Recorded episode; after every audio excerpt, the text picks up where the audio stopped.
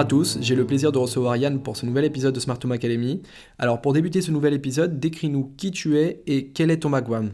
Bonjour, je m'appelle Yann Poisson, je viens d'une école d'ingénieurs généralistes, l'ESME Sudria. Une belle fabrique à couteaux suisses pour l'industrie. Le départ parfait pour trouver sa place dans les petites structures comme la nôtre. Je suis tout d'abord entré chez Nanosens en 2014 en tant que stagiaire dans le pôle R&D pour effectuer de la conception produit côté électronique. Depuis, je n'ai pas réussi à décrocher et j'ai été séduit par tous les domaines d'application et les technologies utilisées par Nanosens. Aujourd'hui, je suis sur tous les fronts avec Olivier Martimor, le CEO et fondateur de Nanosens. C'est une petite PME qui a été créée en 2002 par Olivier Martimor.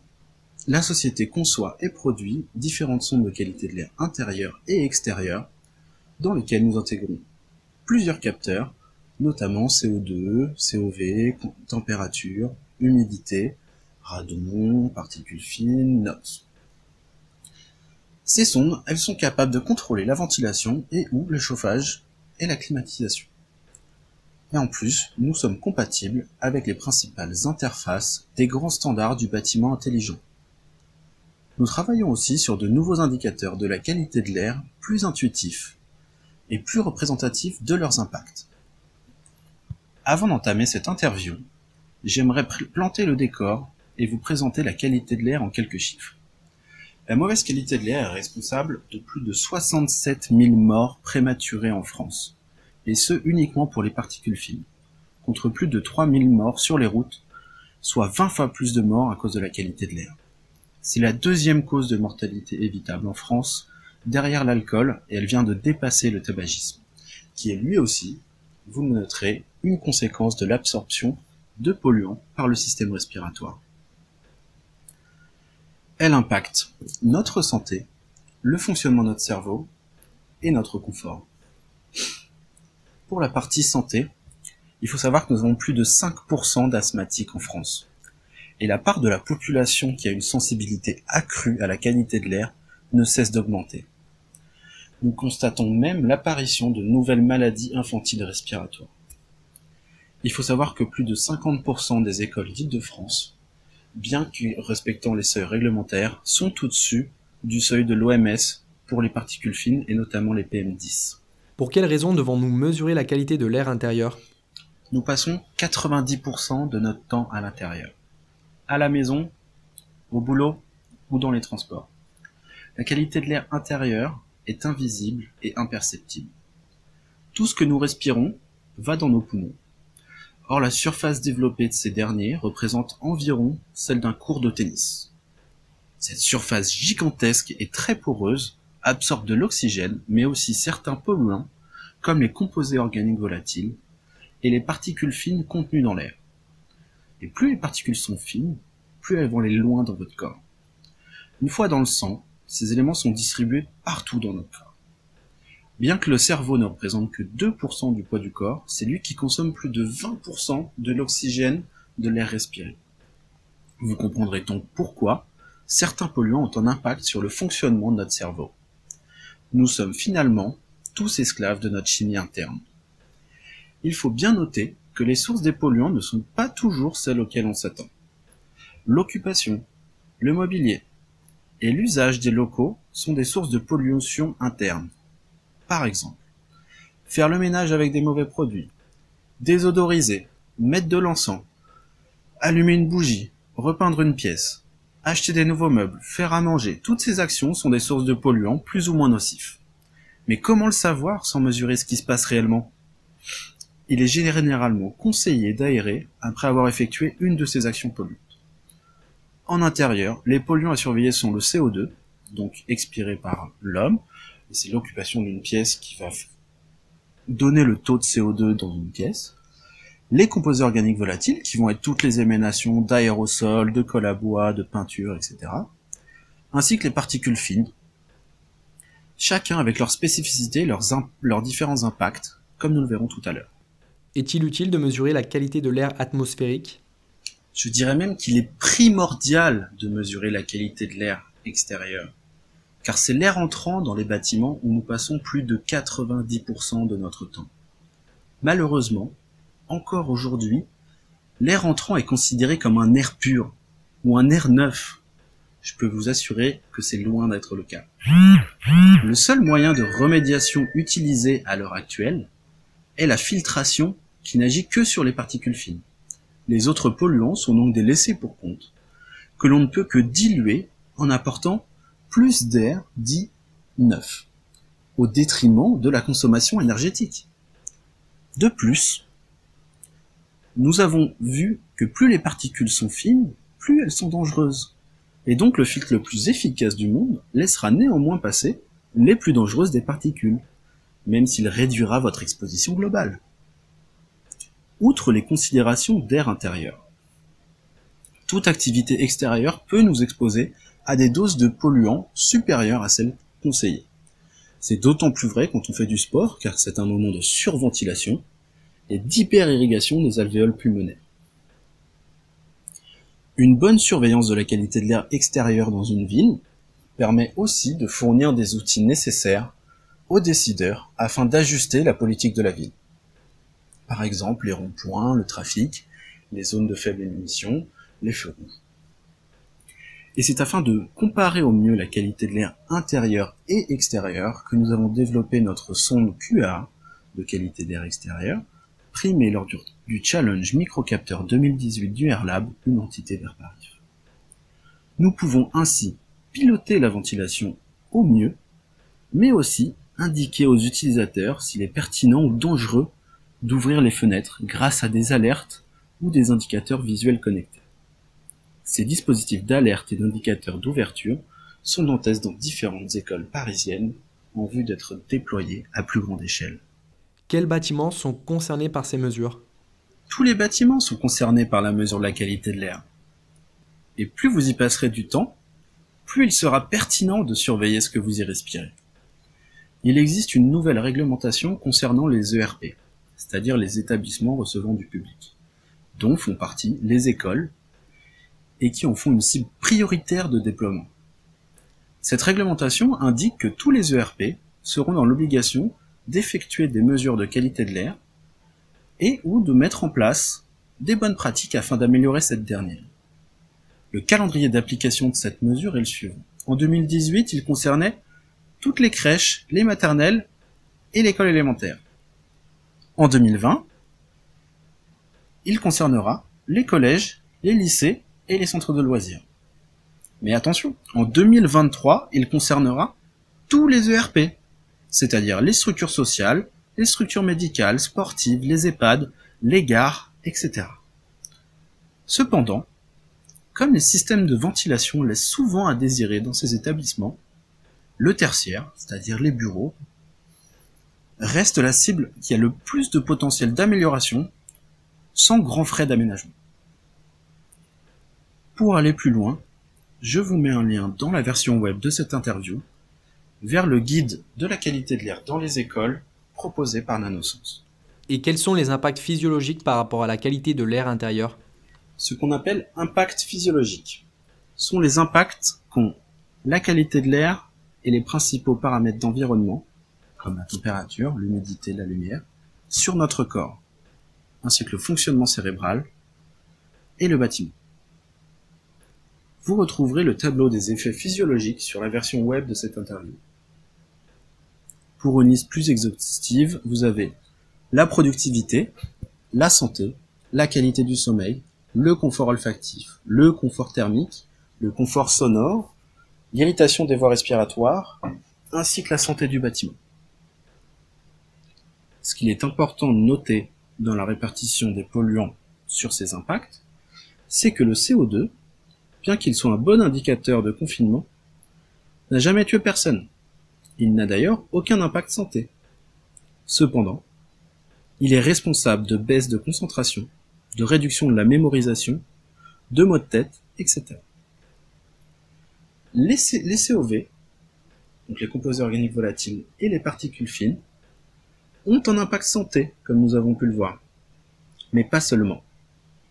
De récentes études ont quantifié l'impact que ces polluants ont sur les fonctions cérébrales, et donc la productivité. Nous avons donc quantifié et synthétisé tous ces impacts afin de calculer des impacts physiologiques qui seraient des indices de qualité de l'air, qui prendraient en compte tous ces éléments grâce à différentes études scientifiques.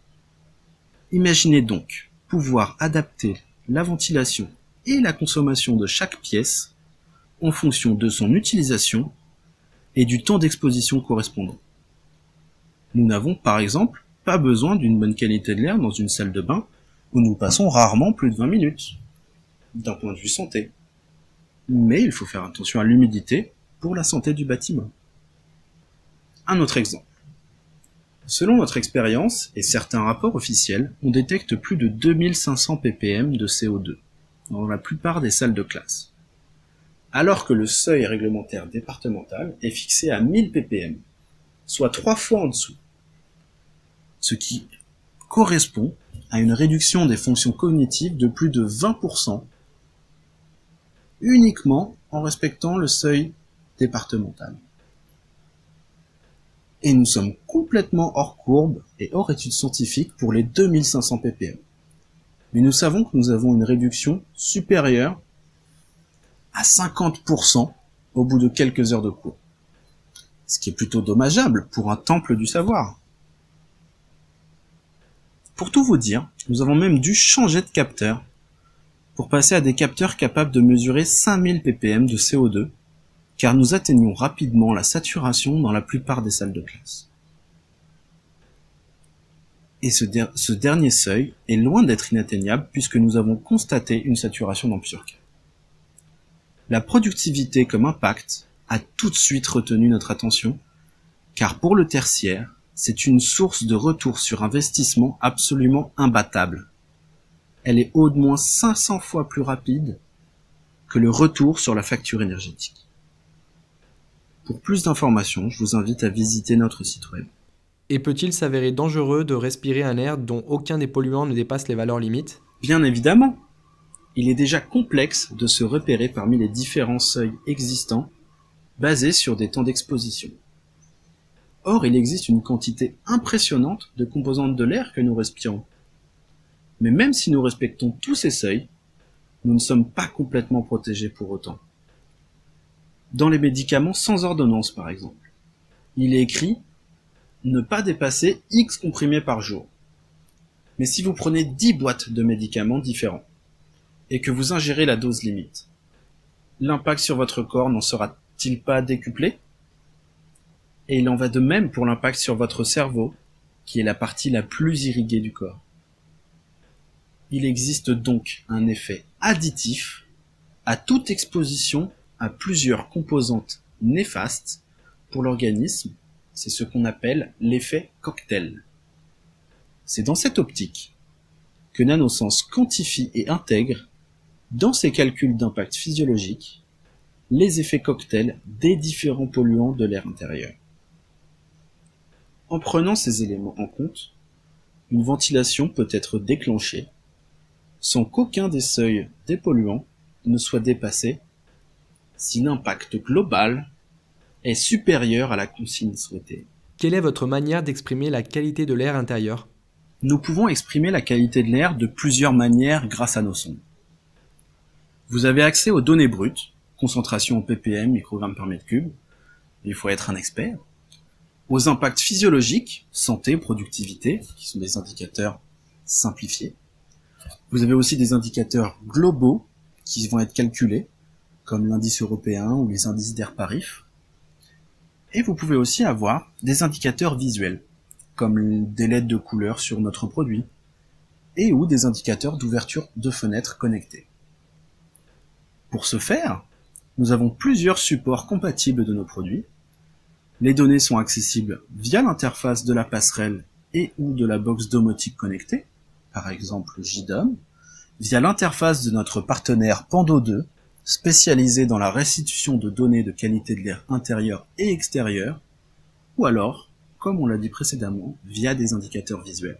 Et peux-tu nous dire ce qu'est une ventilation intelligente?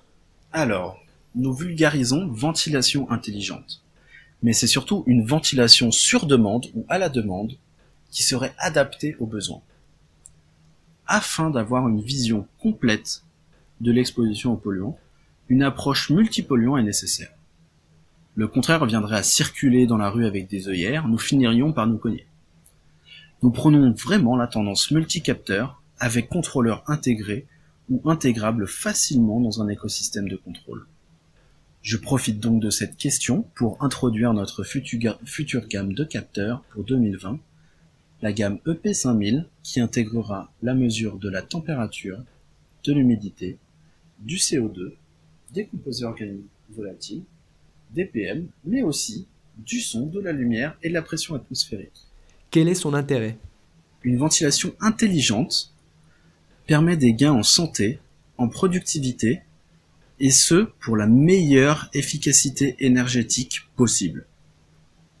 C'est grâce à cet effort sur la ventilation dans les bâtiments surisolés qui permet d'atteindre des objectifs faible consommation ou BEPOS pour les bâtiments à énergie positive. Une ventilation intelligente peut aussi faire de la maintenance préventive et réduire l'encrassement des systèmes de ventilation. C'est surtout la meilleure optimisation de l'équilibre entre objectifs de santé, de productivité et la consommation énergétique. Comment la domotique peut améliorer la qualité de l'air intérieur?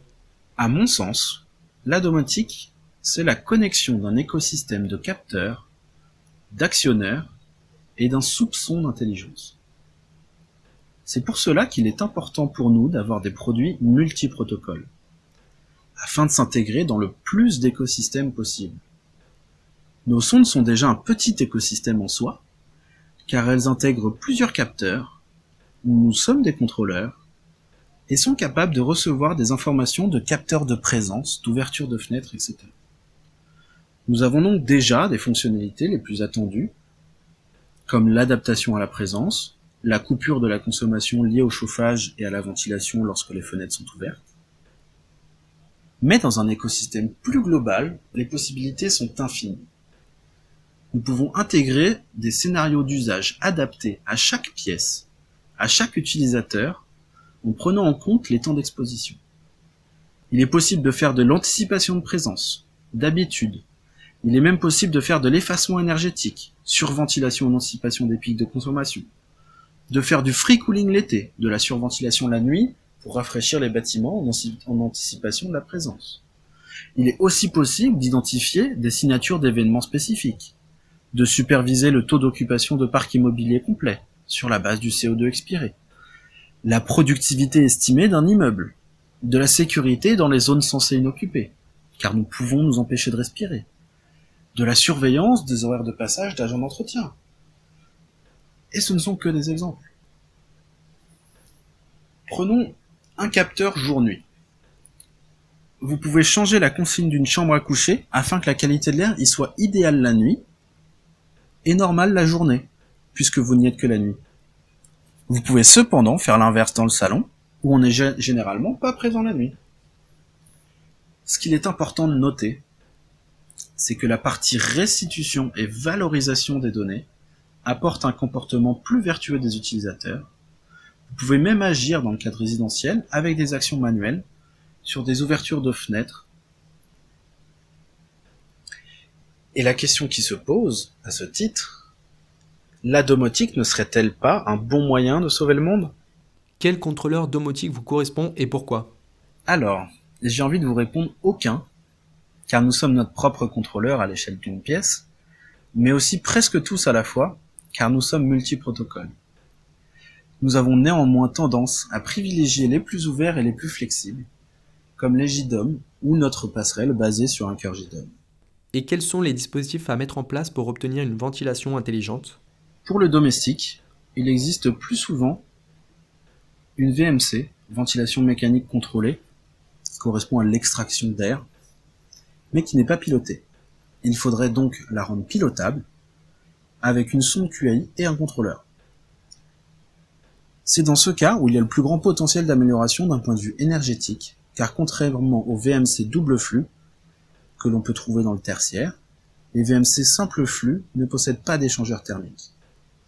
Pour le collectif et le tertiaire, il faudrait équiper les pièces de sonde et piloter directement les registres de la pièce, des registres pilotables ou encore mieux des VAV, qui sont des registres pilotables mais asservis en pression, ou envoyer des mesures ou les commandes à la CTA, la centrale de traitement d'air, ou encore aux automates de contrôle, ou à la GTB, qui est la gestion technique du bâtiment, soit l'ordinateur qui pilote tous les équipements de ce dernier.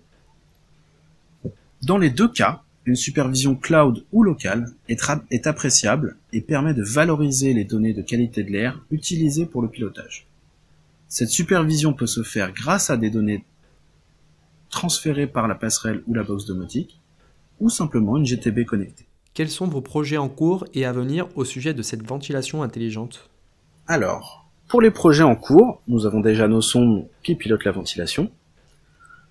Nous sommes évalués aussi par le Challenger Lab 2019, que nous avons remporté en 2018, et nous attendons impatiemment les résultats du Challenge 2019 le 21 janvier. Nous avons aussi une expérimentation en cours avec l'Urban Lab de la ville de Paris, et deux expérimentations en cours avec respectivement la ville de Paris et la région Île-de-France pour équiper des écoles en vue d'un déploiement étendu. Maintenant que nous avons notre sonde de qualité de l'air extérieur et une passerelle basée sur le cœur JDOM, nous pouvons aller au bout de nos idées et prendre en compte la qualité de l'air extérieur dans nos recommandations et piloter des indicateurs d'ouverture de fenêtre. Sinon, nous travaillons sur une meilleure valorisation et supervision des effets physiologiques, nous serons capables à terme de piloter sur des objectifs d'effets physiologiques. Nous avons aussi une application mobile de paramétrage et de visualisation de données qui devrait arriver en même temps que la gamme EP5000, courant 2020, qui pousse encore le multicapteur à son paroxysme. Et pour finir, avez-vous des conseils à donner à nos lecteurs et auditeurs? Même si vous n'avez pas de moyen de comparer la qualité de l'air intérieur et extérieur, aérez quand même votre domicile au moins une dizaine de minutes par jour. Nous avons constaté que des taux de CO2 très élevés dans les chambres à coucher. Je vous conseille donc d'ouvrir la fenêtre ou la porte de votre chambre. Cela permet de répartir le CO2 dans le logement et avoir un sommeil bien plus réparateur. Cela est d'autant plus vrai pour les nourrissons ou les enfants qui, bien qu'ils soient plus petits, ventilent quasiment autant qu'un adulte. Une dernière anecdote pour la route. Nous avons découvert dans nos locaux que le taux de PM disparaissait complètement tous les samedis matins. On s'est demandé pourquoi. Je vais vous le dire. Pour réduire les PM dans un logement, il suffit de passer la serpillère et les PM se feront attirer au sol. Sinon, équipez-vous et continuez de vous informer. Vous pouvez aussi demander à votre ville où en sont les démarches d'amélioration de la qualité de l'air dans les ERP et particulièrement les écoles. Je vous remercie tous de m'avoir écouté et je vous dis à très bientôt. Eh bien merci beaucoup pour ton intervention, je te souhaite une très bonne continuation, beaucoup de réussite et à bientôt pour un nouvel épisode.